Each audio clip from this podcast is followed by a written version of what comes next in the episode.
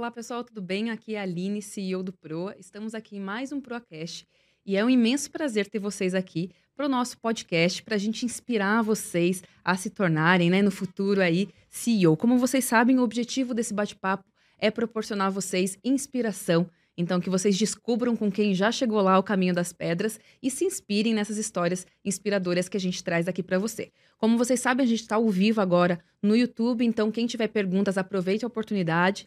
A gente sempre fala de network aqui no Pro, então aproveitem para mandar as perguntas de vocês e a gente espera que seja um bate-papo super incrível e eu vou receber essas perguntas e depois a gente vai fazer essas perguntas para o Paulo. E hoje é uma data super especial porque eu tenho aqui comigo o Paulo.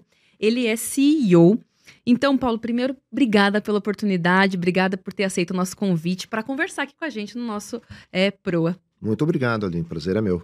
Bom, Paulo, a gente sempre começa aqui. É, é, eu prometo que essa é a única parte que é mais profissional. Depois realmente é um bate-papo. Uhum. Falando da sua mini bio. Então, eu vou fazer aquela apresentação bem tradicional e depois a gente vai para o nosso bate-papo. Então, o Paulo trabalhou na UOL. Acho que todo mundo aqui já entrou na UOL, já descobriu lá várias notícias. De 2000 até 2006. Ele passou por outras empresas e ele retorna, retorna em 2016 como diretor para a UOL e em 2019 ele assumiu como CEO. Então já está aí há quatro anos como CEO do UOL. Atualmente ele é conselheiro no IAB, no SEMP e no CONAR. E o Paulo é graduado e pós-graduado em administração de empresas pela Fundação Getúlio Vargas de São Paulo e possui um MBA pela Columbia Business School de Nova York.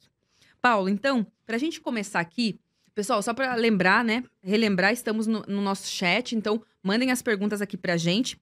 Paulo, queria começar perguntando para você, para você contar um pouquinho pra gente quem é o Paulo. Nossa, que pergunta ampla. Assim, já de, já de bate-pronto. Ampla. Bom, acho que você já me apresentou, né? Eu sou uma pessoa apaixonada pelo que eu faço. É... Eu vi a empresa crescer, é, isso deu muito prazer, muito prazer saber que eu contribuí muito para o crescimento da empresa.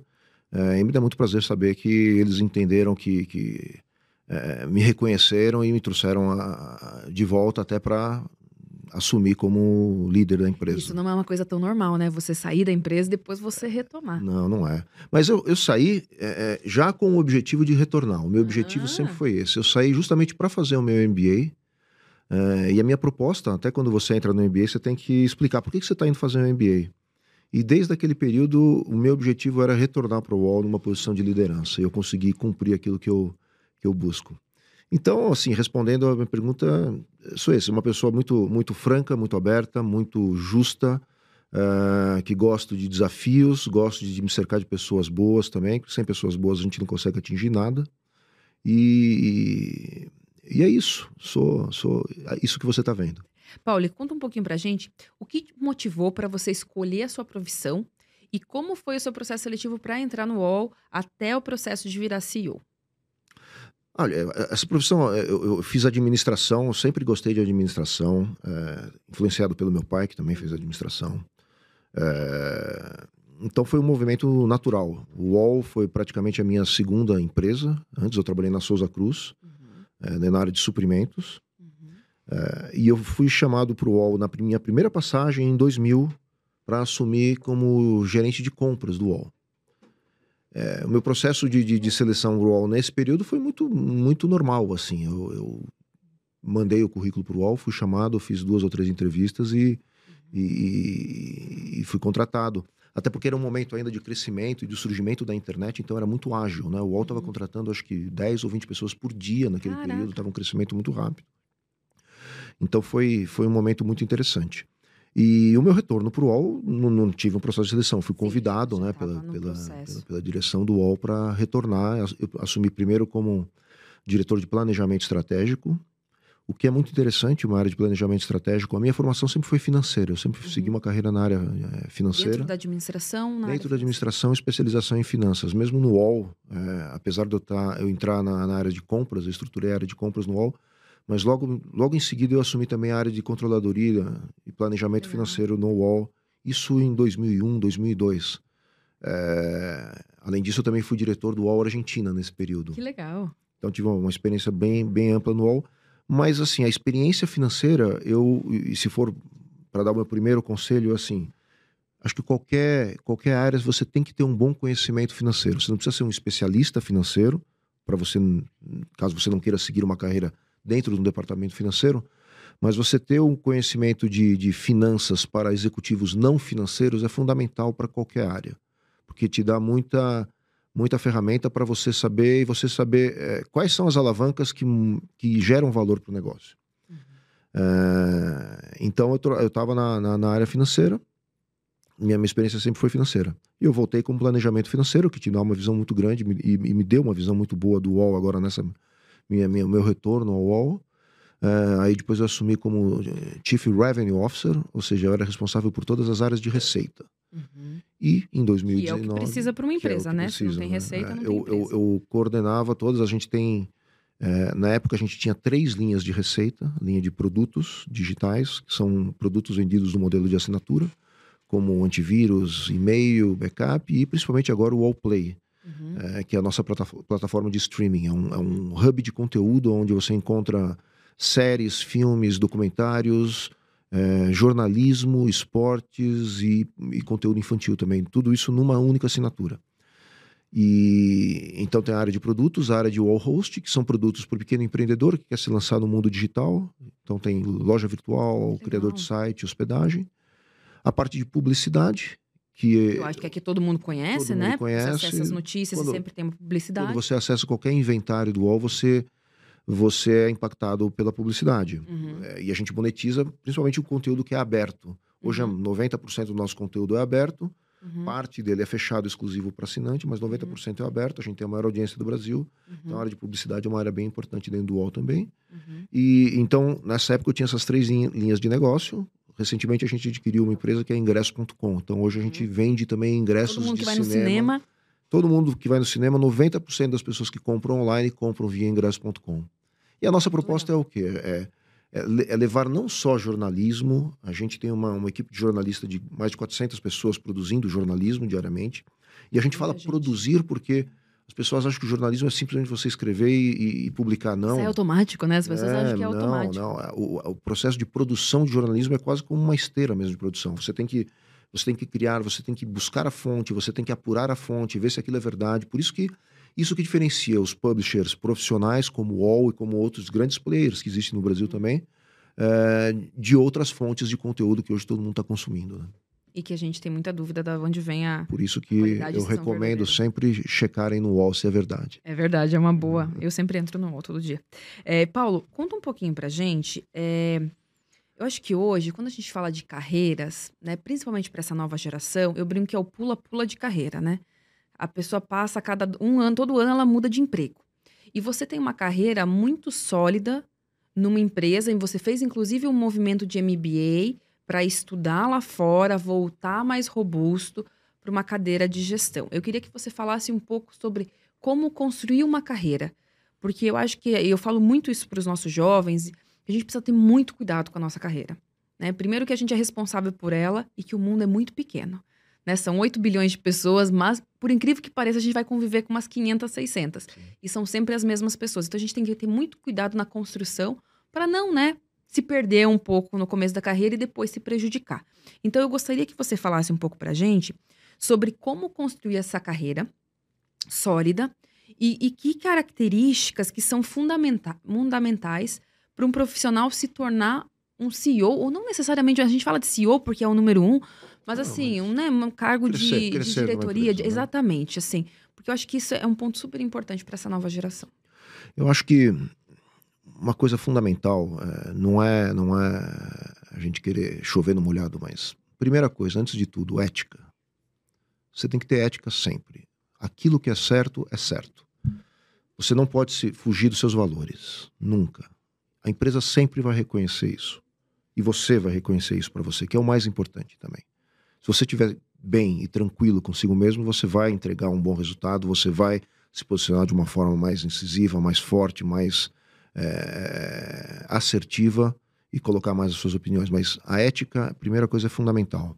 Segunda coisa, você tem que planejar a sua carreira. Não basta você ficar pulando de uma empresa em empresa com, com áreas diferentes, com setores diferentes. ah, é interessante, é, você conhece coisas diferentes, mas eh, qual é o seu planejamento? O que, que você quer? Eu vou dar um pouco do meu exemplo. Eu fiz isso, eu entrei é, no UOL, como te falei, há uhum. quase 24 anos, agora em janeiro dá 24 anos.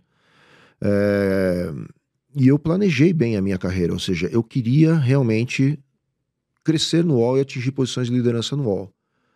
Eu estava crescendo no UOL na minha primeira fase, mas eu percebi que faltava uma bagagem um pouco maior, peda é, pedagógica não, é, é, acadêmica. Uhum.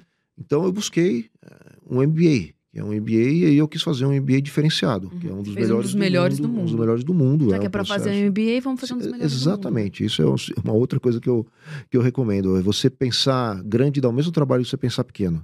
Então pense grande porque graças a Deus eu tinha a possibilidade de, de, de bancar o meu MBA, uhum. mas tem muitas possibilidades também que, e hoje em dia você, tem muitas formas de muitas você formas de você financiar, financiar, o seu estudo. Então a minha recomendação é, é sempre pensar grande, pensa é, tudo aquilo que vai ajudar você a atingir o seu objetivo, uhum. tenta fazer o melhor e tenta buscar o melhor. Uhum. Mas o que eu disse é, é planejar a sua carreira. O meu objetivo era esse, então eu, eu resolvi saí do UOL em determinado momento para enriquecer a minha carreira. E aí, pós-MBA, eu passei por outras empresas também para enriquecer o meu, uh, o meu currículo, a minha experiência, principalmente. Não era nem tanto o currículo. Para quando o bonde passar, você está pronto. Né? Não adianta você falar, pô, eu não tenho sorte, nunca, nunca ninguém me escolhe, mas você não está preparado. Você tem que estar tá preparado no momento que o, que o bonde passa. E porque o bonde pode né? passar a qualquer momento. O bonde passa, você nunca sabe quando ele vai passar. Então você tem que estar tá sempre preparado dependendo do estágio dessa carreira, cara. É uhum. É claro, não estou falando que isso é uma coisa simples. Uhum. Mas se você souber aonde você quer chegar, você vai construindo a sua carreira aos poucos. Então, esse daí é, para mim, é, são as duas coisas fundamentais: ética e. E eu acho que esse ponto que você trouxe do planejamento ele é muito bom porque é uma visão de longo prazo.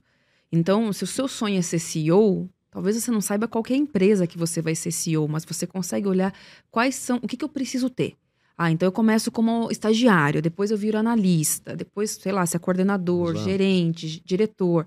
E você vai falando, poxa, eu preciso de mais repertório, eu preciso uhum. de mais. É muito mais fácil. E eu acho que isso ajuda também quando vem as propostas, porque o cavalo vai, vai passar em outras situações. Você vai falar, poxa, beleza, vou ganhar mais dinheiro, mas não é isso que eu quero nesse momento, ou é isso que eu quero nesse momento, uhum. né? É, eu sempre também tive muita clareza do meu. Eu tinha muita clareza que eu queria ser CEO. Era meu único objetivo de vida. E aí você segue o seu caminho com muita intencionalidade. Então, todos os passos que você dá é muito bem pensado. Uhum. Né? E eu acho que eu queria só retomar essa história do, do, pular de empresa em empresa, né? Que eu acho que acho que é o maior desafio de todas as empresas. Parece que as pessoas não conseguem construir uma história, né? Eu tinha um antigo chefe que falava assim, Aline, é três anos. O primeiro ano é para você olhar como os outros faziam. O segundo ano é para você fazer do seu jeito. E o terceiro ano é para você começar a ter resultado. Né? Você precisa ter tempo para contar uma história, porque senão você sempre sai na história meia contada, né? Uhum. O que você fez? No meio contado, perdão. O que você fez? Ah, então, eu comecei aqui uma área, mas aí eu já pulei para outra empresa. Eu acho que depende um pouco do momento de carreira. Claro que no início da carreira é interessante você conhecer diferentes indústrias, né? Uhum. Diferentes mercados é, e, diferentes empresas também. Mas isso não pode demorar muito, porque senão você. É, é, o tempo passa e as pessoas buscam alguém que tenha um conhecimento, principalmente daquela indústria. Então, o interessante é rapidamente você entender. Você tem que, que, que ir para uma indústria que você goste. Uhum. Você pode passar por algumas empresas dentro dessa indústria uhum. para conhecer diferentes métodos de trabalho, diferentes experiências, diferentes é, desafios, é, desde que você esteja dentro da indústria que você gosta, que você realmente quer se dedicar. Uhum. É, e eu acho que a partir de determinado momento, dependendo da empresa que você está, é claro, tem empresas que, dependendo do tamanho da empresa, te dão menos possibilidades de crescimento você tem que planejar de novo a sua carreira de forma que você continue crescendo, preferencialmente dentro da indústria que você escolheu, para você ter cada vez mais experiência na indústria. Isso que é valioso para quem está te contratando. Uhum. É, outras empresas são muito grandes. Por exemplo, você pega uma multinacional, você pode fazer uma, uma vida inteira de, de, de, carreira dentro de uma só empresa. Uma porque, empresa. na verdade, são várias empresas diferentes dentro de uma única empresa. Tem muitas possibilidades. Né? Tem muitas possibilidades. Então, tudo isso depende de onde você entra, aonde você consegue desenvolver a sua carreira. Eu acho que é, é, você mudar de empresa simplesmente por mudar, ele não é, não é muito. Não, não diria assim, não é né? nem estratégico e às vezes não é bem visto também. Uhum. Mas quando a mudança da empresa, quando o entrevistador ou quando quem vai te contratar percebe que teve um propósito, aí acho que ela é valiosa. Eu concordo, eu super concordo. Paulo, eu tô aqui com uma curiosidade que você adora viajar em família. Uhum. Eu também sou viajante, eu gosto também. É, como que você concilia, acho que essa é uma grande dúvida também de todo mundo, a vida profissional, que a gente sabe que tem uma demanda muito grande e tem uma demanda mental que não é vista, né? De estresse, de preocupações, da solidão que a gente também vive. Uhum. E do outro lado, com a família. Como é que você concilia isso, se é que é possível conciliar, né? E conta um pouquinho pra gente. Não, tem que ser possível, né? Senão não tem sentido nenhum você se dedicar demais a alguma coisa, né? Então, é, família é fundamental. Eu tenho dois filhos, uma, a Fernanda de 13 e o Felipe de, de 9, quase Ah, 10. adolescente- um adolescente e um uma pré pré-adolescente. E uma adolescente, né? Uma, uma adolescente e um pré-adolescente. É, E a gente busca sempre que possível viajar, conhecer lugares novos. É, A gente vai muito pro interior. Eu tenho uma casa no interior que, que é, na época da pandemia agora a gente resolveu comprar uma casa no interior. Acho que muitas pessoas fizeram isso. Acho que sim. E agora sabia quanto tempo ia demorar Agora a eu tô, pandemia. eu tô focando muito mais nessa casa, que é muito gostoso, né? A gente aproveita todo fim de semana a casa e. Mas Ai, de vez em quando a gente dá algumas viajadas também. Mas é muito importante. Eu acho que assim, é, o equilíbrio entre trabalho e vida pessoal é muito importante até para o trabalho. né? Até para você trazer experiências novas para o trabalho, para você se reinventar, você se oxigenar, é, você voltar com uma, uma energia muito mais forte do que simplesmente você ser aquele 100% trabalho. Mas é claro, se você quer cada vez crescer mais, você tem que estar sempre com a cabeça pensando também no trabalho. Então, eu diria que o CEO, infelizmente, eu preciso falar, você não, você não tem férias, você Não não tem. descansa, você não tem fim de semana, você está sempre pensando no trabalho. Ô, Paulo, mas acho que essa coisa que você trouxe de conciliar é muito legal, porque eu acho que a gente tem uma dicotomia. Às vezes a gente, a gente gosta muito do 880, né? Então, ou só trabalho ou só qualidade de vida. Uhum. Existe um meio do caminho. É claro que quem é CEO vai ter mais trabalho do que, do que qualidade de vida, mas você tem as duas coisas. E eu acho que é importante, né? E também falando em hobbies, né? Vi aqui que um dos seus hobbies é leitura, né? Que você gosta muito. Bom, uma pessoa que trabalha na UOL, que é CEO da UOL, imagino eu que, né? Que tudo que é de conteúdo, de conhecimento.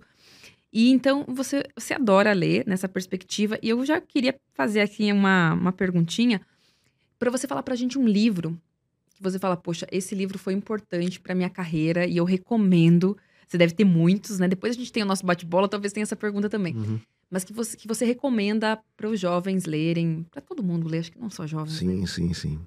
Olha, tem tanto livro. é, Claro que podia ficar no, no, naqueles, sabe, tradicionais, livro de, de, de negócio e tal. Mas tem um livro que me marcou, e pensando um pouco em, em jovens, eu tinha 16 anos quando eu li esse livro. Que é um livro do Amir Klink, Eu amo. que é um navegador, né? É, a gente ama. Você bem mais nova que eu, eu, eu, eu vi ele, o que ele fez, né? Ele fez uma eu coisa absurda, né? Eu era, a gente era sócio do mesmo clube, meio contemporâneo um pouco. Ele é, ele é mais velho que eu, claro. Mas só para quem não sabe, o Amir Klink, ele é um navegador, ele foi uma- a primeira pessoa que atravessou a remo da África até o Brasil, remando, 100 dias, num barco de 6 metros de que comprimento ele desenhou, né? e que ele desenhou, que ele planejou, etc. Então, e, e foi justamente isso que me chamou a atenção nesse livro. É, é, o livro é muito menos sobre o esforço físico que ele faz, sobre a aventura dele, mas é muito mais sobre o planejamento que ele teve para conseguir navegar. Quando ele pôs o barco no- na água, ele tinha absoluta certeza que ele ia chegar do outro lado. Ele fez todos os planejamentos de quando dava o vento, então o Exato. lugar que ele tinha que estar para fazer a força e tudo Exato. mais. ele- A, a- a comida, a chance dele ter exemplo, morrido era muito grande. Esse que é o claro, resumo da claro ópera. que era, claro que era, mas com o planejamento ele diminuiu muito a chance de morrer. Uhum. né? Se, e- versus, versus outros que tentaram e morreram. Né? É um negócio Exatamente. sério isso. Então, o que me atraiu muito foi todo o planejamento que ele fez. Isso daí acho que me marcou muito. Então, a partir desse momento, tudo que eu comecei a fazer, eu fazia, eu fazia muito planejado. E isso se reflete até Isso te hoje. inspirou no começo da sua Me carreira. inspirou no começo da minha carreira. Então, é um livro de 80 e Qual que é o nome do livro, só pra gente? 100 dias entre céu e mar. 100 dias entre céu e É um mar. livro de 84, é antigo. E curtinho, né? 40 anos. É, mas é muito, muito, muito atual. Você só não vai ter internet lá. é ele, ainda, ele ainda via a posição como viam os, os navegadores da, da época do muito descobrimento. incrível. É alguém que também sabe fazer com proficiência É, muito exato, bem seu trabalho, né? Poder fazer isso. É, Paulo, vou aproveitar que a gente está recebendo algumas perguntas aqui só para a gente dividir um pouquinho, tem muitas coisas ainda, mas tem uma pergunta da, da Beatriz Couto que é muito boa e vou aproveitar. Uhum. O UOL é o maior portal de conteúdo do país. Isso aí, Bia, está por dentro. Paulo, como você enxerga a responsabilidade da UOL em levar as notícias e entreter as pessoas? É, já que a mídia é considerado o quarto poder pela sociedade. Ótima pergunta. É, Bian, Bian? Beatriz. Beatriz. Beatriz, ótima pergunta. Muito obrigado. Você é, falou exatamente o que eu falo sempre. É, levar a notícia é um privilégio, porque a gente entra na casa das pessoas, a gente entra no dia a dia das pessoas, principalmente hoje no celular. Em qualquer momento do dia você está conversando com as pessoas. Então é um privilégio você levar notícias, você levar entretenimento, você levar descontração, é, mas é uma responsabilidade ao mesmo tempo. É, então a gente encara isso muito seriamente. O que eu estava falando de esteira de produção, a gente leva isso muito a sério. Ou seja, qualquer notícia que sai pelo UOL, ela uhum. é muito bem apurada, ela é muito bem verificada, ela é muito bem trabalhada. É, ela tem não só o conteúdo em texto, mas ela tem o conteúdo em vídeo, tem o conteúdo em áudio, ela tem um conteúdo também para quem não consegue ler, você pode escutar e ler a notícia automaticamente. Ou seja, é, é, ela é inclusiva, mas principalmente ela é, é, um dos maiores valores nossos, a credibilidade. A gente escreveu os nossos, nossos é, livros de valores, né? Ética, credibilidade são estão no topo da lista. Porque sem Até credibilidade. Porque se você perder isso, né, Paulo? É, é, exatamente. Isso está escrito embaixo. Credibilidade foi o que nos trouxe até aqui, é o que nos vai, vai nos garantir continuarmos aqui na liderança. Uhum. Então é, é, é, basicamente isso. É um privilégio, mas é principalmente uma responsabilidade muito grande.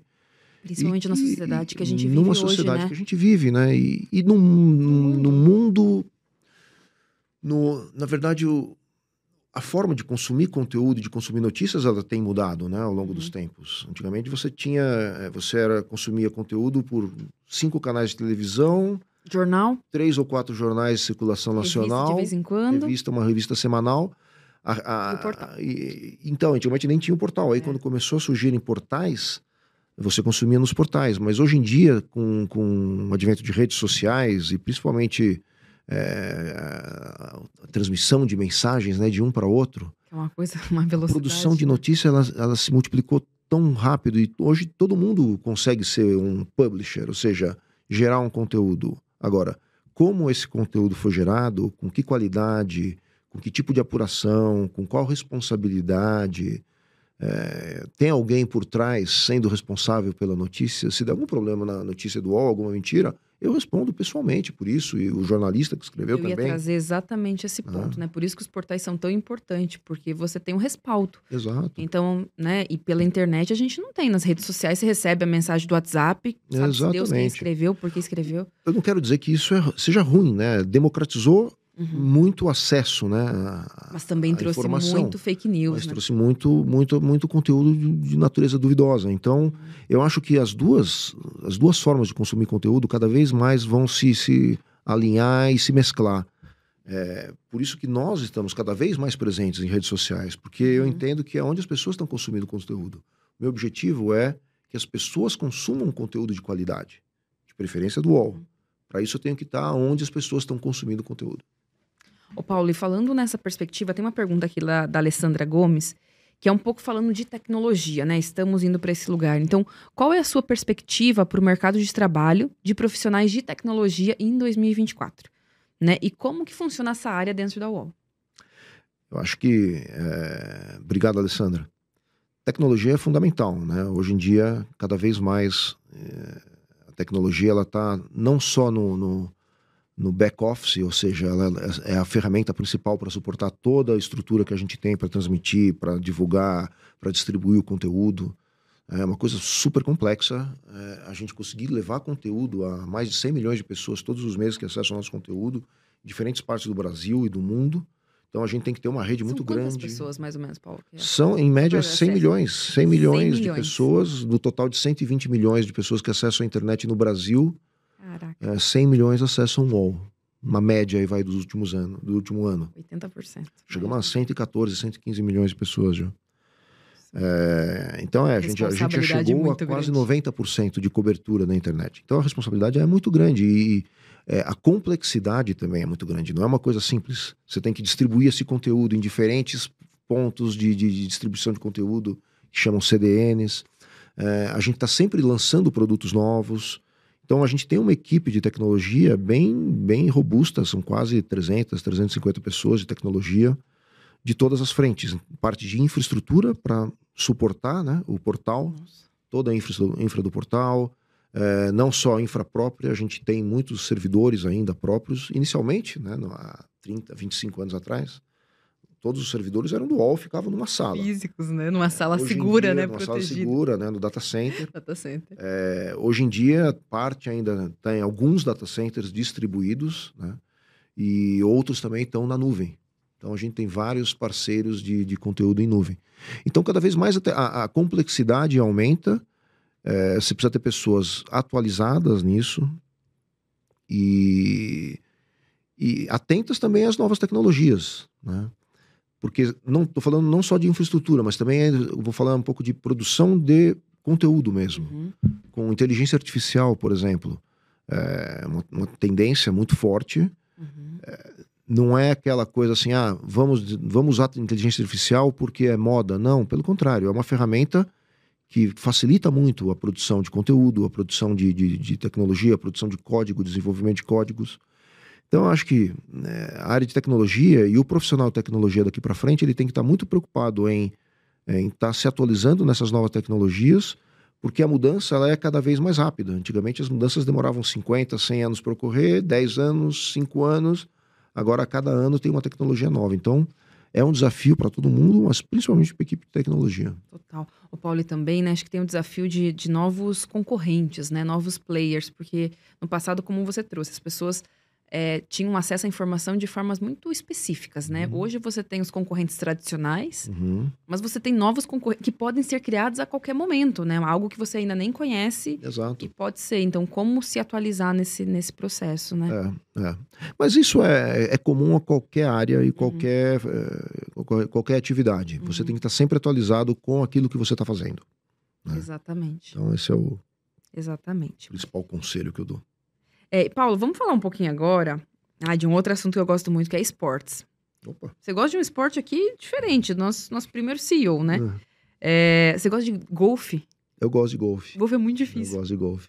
Golfe é muito difícil. Ele, olha, eu vou te falar que ele é ele é um esporte viciante, né? Porque ele é quando você realmente pega gosto pela, pelo golfe, você consegue jogar uma bolinha 250 Você consegue acertar metros. a bolinha, né, gente? Sim, Parece que é fácil, mas não é. Primeiro conseguir acertar, depois acertar onde você quer. E aí depois começar a jogar de uma forma mais mais competitiva, ele é um negócio viciante, né? Uma coisa deliciosa.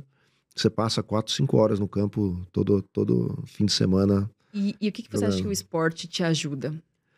Eu acho que primeiro concentração. Acho que a maioria dos esportes precisa de concentração. Mesmo que seja um esporte de ação, mas se você não tiver concentrado, você não vai performar bem em nenhum esporte. É verdade. Então, acho que concentração, é, disciplina, disciplina para treinar, disciplina para entender aonde você pode melhorar.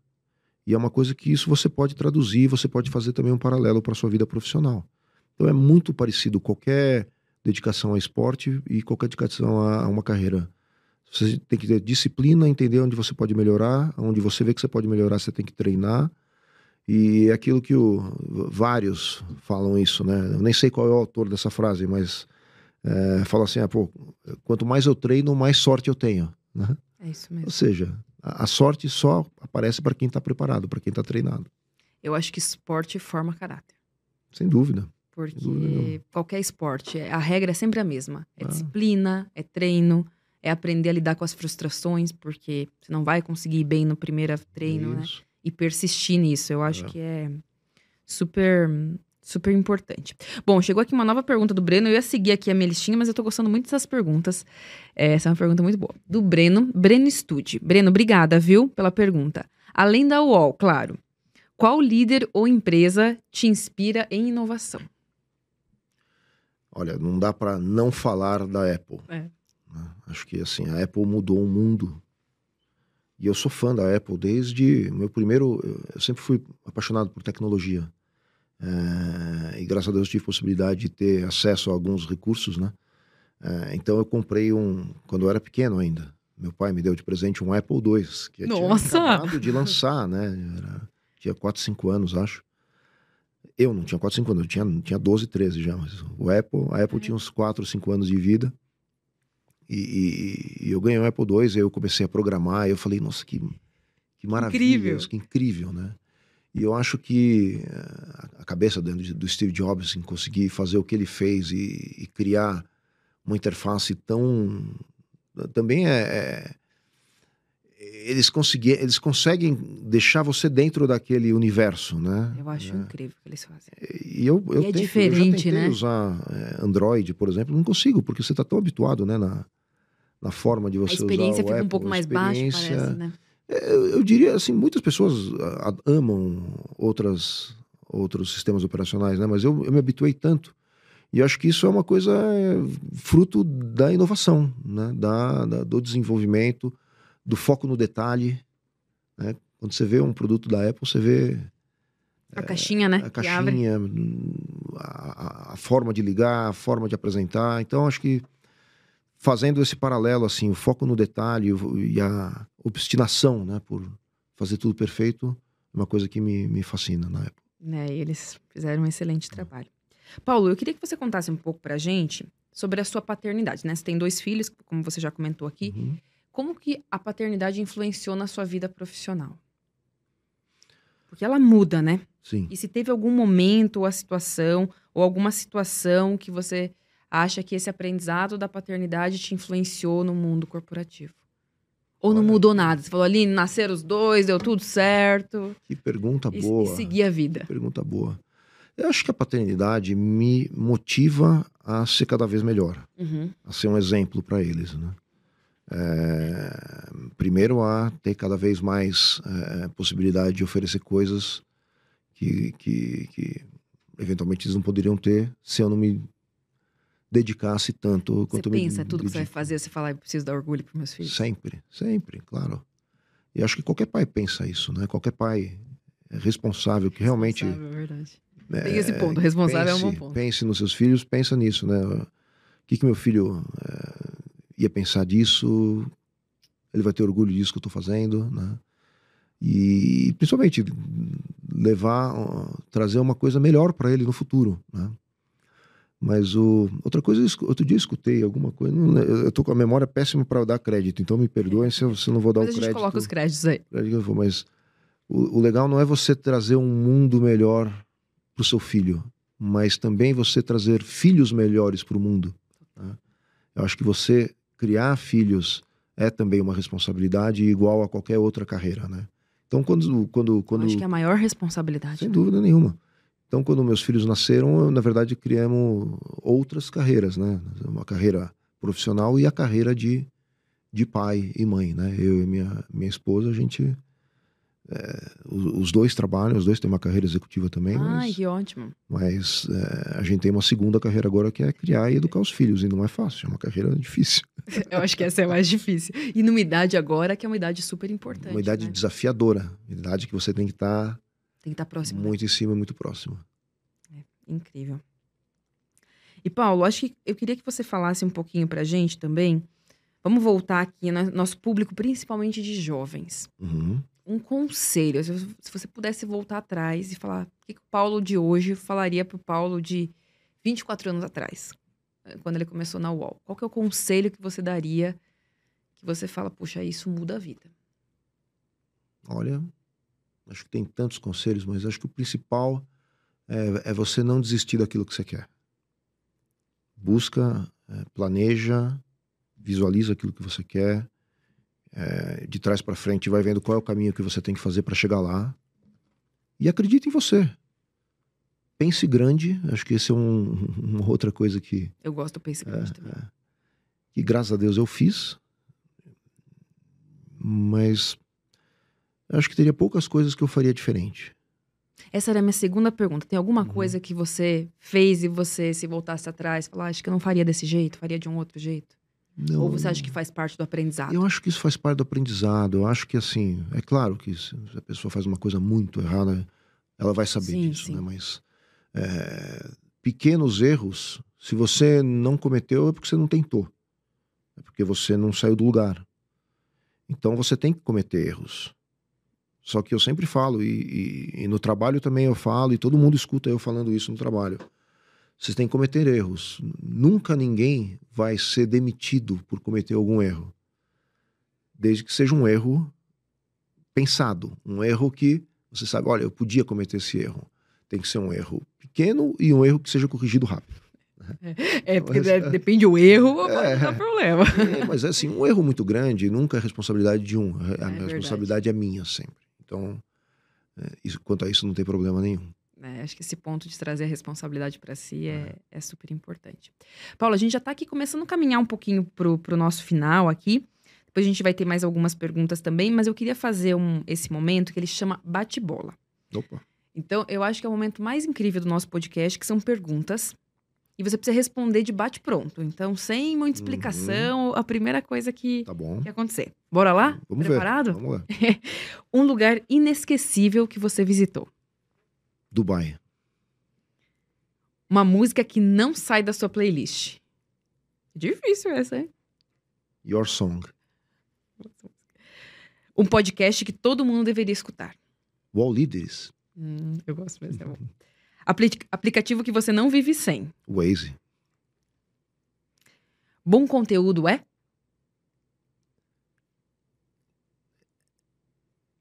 Credibilidade. É o Wall. Qual o seu defeito mais útil? Defeito?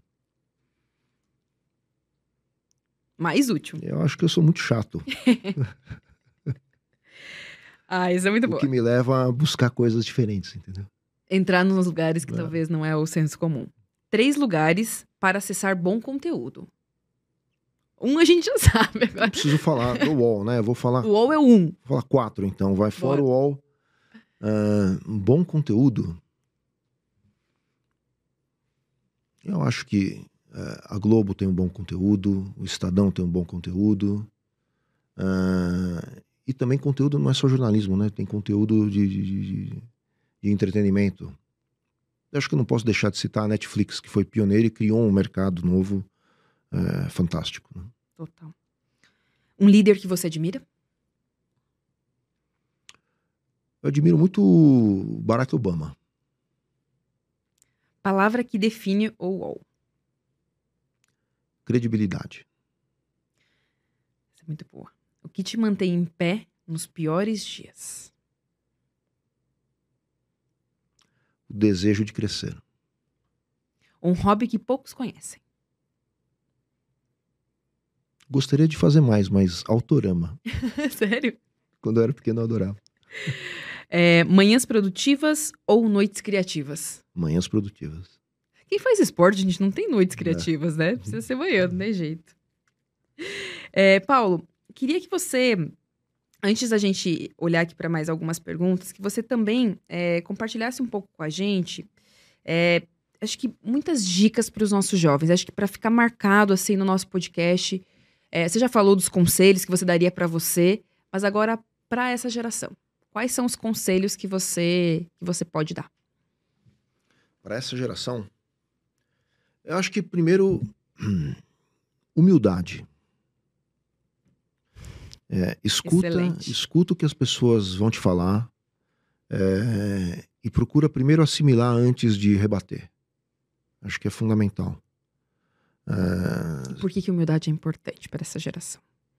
porque às vezes é uma coisa. Hoje as pessoas estão. Elas são tão rápidas e acham que têm acesso a tanta informação, a tanto conhecimento, que elas podem se julgar já é, é, conhecendo aquilo que precisam e às vezes não tem tudo aquilo que precisa. Na maioria das vezes não. Porque está começando a carreira, né? Para jovens, né? Então, assim, às vezes é difícil escutar, mas a humildade é, é fundamental. Escutar o conselho dos mais velhos, escutar o que as pessoas estão falando. Às vezes parece que está falando uma besteira, mas quando você vai perceber, fazia todo sentido. Então, acho que. Às vezes naquele momento você não consegue entender, mas é porque você não tem Exato. maturidade ainda Exato. para entender aquilo. Exato. E, e procure, procure buscar é, pessoas que te apoiem também, pessoas que você se espelhe, pessoas que você admire, é, mentores. É muito importante você ter mentores ao longo da sua carreira. Eu tive vários. Uhum. É, normalmente pessoas que trabalharam comigo, pessoas que acreditaram em mim e pessoas que, que, que me desafiaram às vezes. Às vezes pessoas até que me, me encurralaram, me colocaram contra a parede, mas de uma forma produtiva. E faz você é, pensar de uma forma diferente e criar coisas novas. Né? E Paulo, como que esse jovem pode encontrar esses mentores? Acho Porque tá às vezes a pessoa fala, ah, eu quero o Barack Obama. Eu falei, talvez o Barack Obama não vai, não vai não, rolar. Não, esses né? mentores não são assim mentores que você vai buscar, né? Você tem que você tem que sentir quando a pessoa é genuína, quando a pessoa está querendo te ajudar. E procure se apoiar nessas pessoas. É muito uma questão de, de você entender, você sentir se a pessoa está querendo te ajudar ou não. É, porque as pessoas, normalmente são as pessoas que estão trabalhando com você, normalmente é o seu chefe, é... um amigo. Um amigo.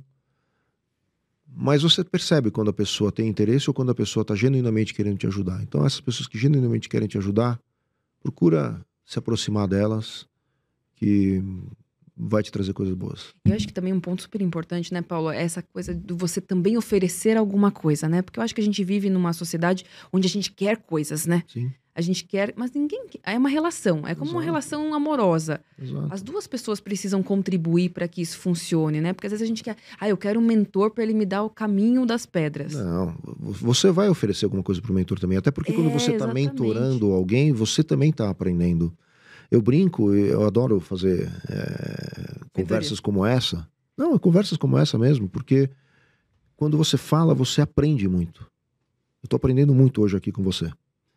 É, e eu acho que qualquer pessoa que se dispõe a ajudar alguém e ajudar a carreira de alguém também está se beneficiando disso. Então, é uma via de mão dupla. Ele te beneficia, mas também se beneficia disso. Procura ajudar ele também a isso. Dá, dá a essa pessoa a possibilidade de se desenvolver enquanto mentor.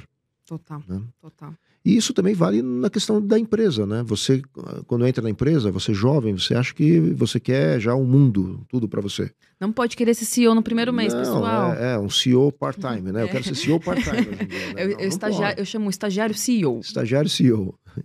Você tem que saber que você vai primeiro ser estagiário, você vai aprender muito, você... mas a qualquer momento, mesmo estagiário, contribui muito para o crescimento da empresa. Total. Você tem que entender qual é a sua contribuição naquele momento, naquele pedaço da empresa, naquele, naquele projeto especificamente e tentar dar o máximo de si. É, eu acho que tem esse ponto que você trouxe, é como que eu ajudo a empresa. É. Dentro do meu pedaço, da minha experiência, como que eu contribuo. Exato. Porque isso vai gerar muito valor, né? A empresa vai ficar realmente com as pessoas que vão contribuir, que elas que estão ajudando a empresa, né? Então, se eu quero me desenvolver, é primeiro, como que eu faço a empresa ter sucesso? Tem um, um amigo meu que ele fala, Aline, você precisa fazer o seu chefe ter sucesso. É. Se, seu, se, você ajudar o seu chefe, seu chefe vai crescer e você vai crescer também. É. Então você vai se desenvolver nesse processo. Paulo, a gente recebeu mais algumas, eu tô aqui filtrando um pouquinho as perguntas, mas tem uma pergunta bem legal que é o seguinte: é, Paulo, estou amando o podcast, me inspirando muito. É, adorei a fala do Pense Grande. Qual característica você considera a mais importante para se destacar no mercado de trabalho. Que é tão competitivo, né? Nesse mercado tão competitivo. Característica mais importante para se dedicar, para se, se no destacar mercado... no mercado de trabalho? Compe... É que é tão competitivo.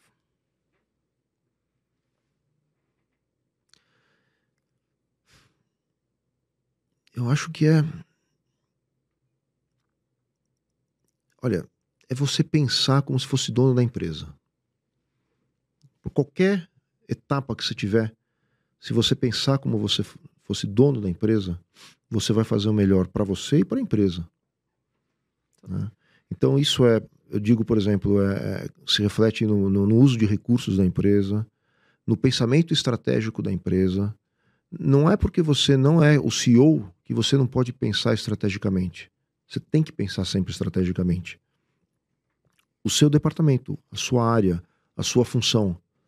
Eu tinha um amigo que falava assim: eu ia todo dia pro trabalho pensando como trabalhar menos.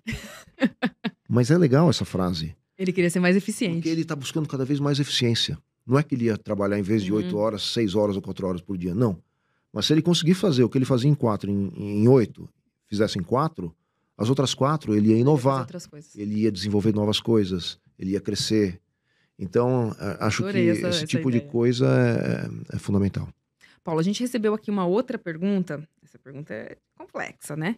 Como você lida com o estresse e a pressão que vem com o cargo de CEO? Além do golfe. Não, o golfe. E o sítio no final de semana. O, o golfe é. O, o, o, cargo de CEO, você mesmo falou antes, né? É um cargo solitário, né? Acho que esse é, a, até, essa é até, até diretor difícil. você tem pares, né? Mas CEO você não tem pares.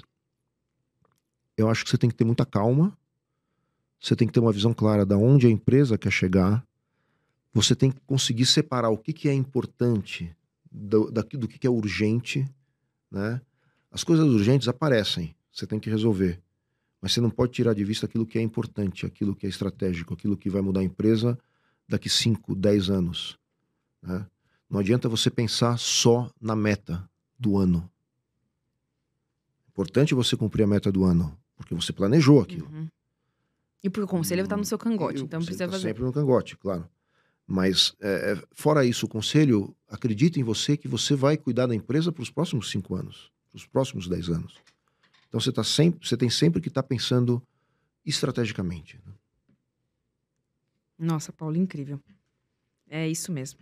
Paulo, a gente está, infelizmente, aqui fechando o nosso tempo, então a gente vai precisar encerrar. Eu queria super te agradecer. Já?